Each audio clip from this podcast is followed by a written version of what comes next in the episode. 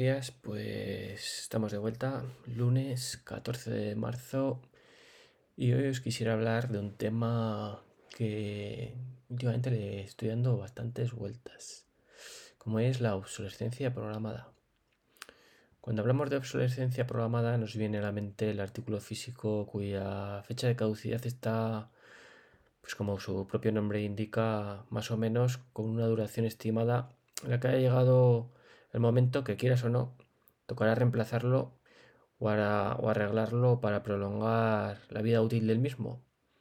Ya puede ser sustituyendo la batería, la pantalla o cualquier otro elemento de desgaste que nos haya dificultado su uso y experiencia en el día a día.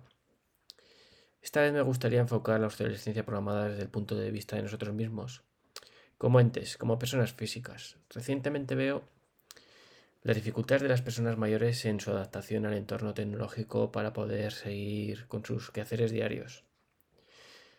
Se les ha quitado mismamente la cartilla física del banco con los que ellos iban prácticamente a diario para que fuesen y fueran atendidos de persona a persona, la actualizaban y ya francamente pues es difícil que por escasez de oficinas, por tiempo, por gente que les pueda atender, recursos que en ocasiones hacen que estas personas sean dependientes de los familiares más cercanos o de amigos de confianza para que les gestionen estas, estas cosas que en su día a día pues les hacen falta, como sacar dinero, actualizar la cartilla, hacer transferencias, pagar recibos, bueno, pues cosas que tenemos que hacer nosotros mismos y que gracias a Dios pues nosotros dominamos y lo podemos hacer telemáticamente o a través de aplicaciones del móvil cosas que para nosotros no es ningún requisito, ningún impedimento de gran dificultad, pero que para estas personas pues, pues ya es una, una gran barrera. Gestiones como mismamente ir al médico ya implican que se tengan que conectar a internet para pedir una cita, eso sí la consiguen. Las recetas de los medicamentos ya se cargan telemáticamente en una tarjeta electrónica las cuales podrás consultar o no, dependiendo de tu habilidad, a través de una aplicación, de la página web.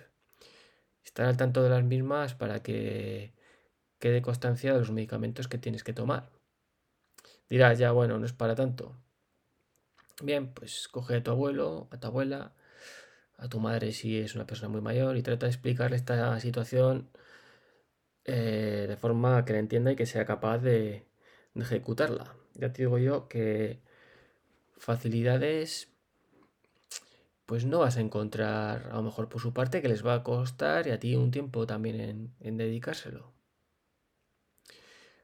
Mismamente por poner un último ejemplo, todos los años tenemos que hacer la declaración de la renta. Otro suplicio que si bien está hasta hace poco podía ser presencial mediante cita, con esto de la pandemia pues ya prácticamente si no nos sugieren ya nos dificultan mucho poder hacerlo presencialmente a través del banco y ya nos incitan a que sea de forma telemática. Como te digo, a ti y a mí eh, no tenemos problemas en este aspecto ya que podemos solventar estos problemas e incluso ayudar a nuestros seres por Windows, friqueando con Linux, hasta que llegué a la zona de confort de Apple, en la que actualmente me encuentro y es la que uso para gestionar mi día a día. Pese a todo y estando al día de las novedades tecnológicas, pues asumiéndolas, teniendo ya una cierta edad, pero ciertas tendencias de las cuales ya me dan pereza ir adoptando, mucha pereza. Eh, por ejemplo, recientemente, y no tan recientemente, hace ya mucho tiempo me di baja de Facebook, cosa que creo que no seré el único, y si te descuidas, es una red social que tiende a ser obsoleta y de la que mucha gente ya no queremos formar parte. Pero hay otras en las que de momento veo que están resurgiendo con fuerza y en las que ni me incluyo ni veo yo que me voy a incluir ya por filosofía de vida, por pereza y porque no me, no me identifico con ellas. Mismamente tenemos TikTok, eh, la cual pues no me llama la atención para entrar, para consumir contenido. También tenemos muy en boca la palabra metaverso. Ya nos lo están vendiendo por todos los lados. A mí es algo que pensándolo a fecha de hoy es que pues como que me da muchísima pereza ni siquiera friquear o instruirme al respecto. O sea, es una tecnología que yo creo de la que no creo que en principio vaya a ser muy partidario de hacer uso. Y bueno, quién sabe si a lo mejor esta tecnología es el futuro, es el día a día y por no adaptarme a ella o aceptarla, vaya a estar excluyéndome socialmente.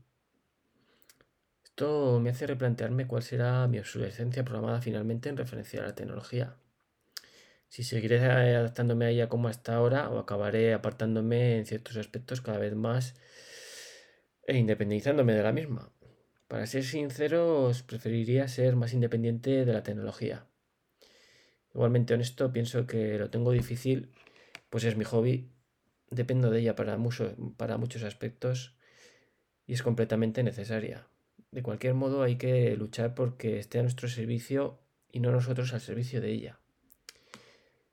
Mientras tanto, para ir finalizando, estaremos pendientes de lo que nos trae de nuevo estas nuevas presentaciones y veremos si seguimos on fire o no. Nos vemos en el siguiente podcast.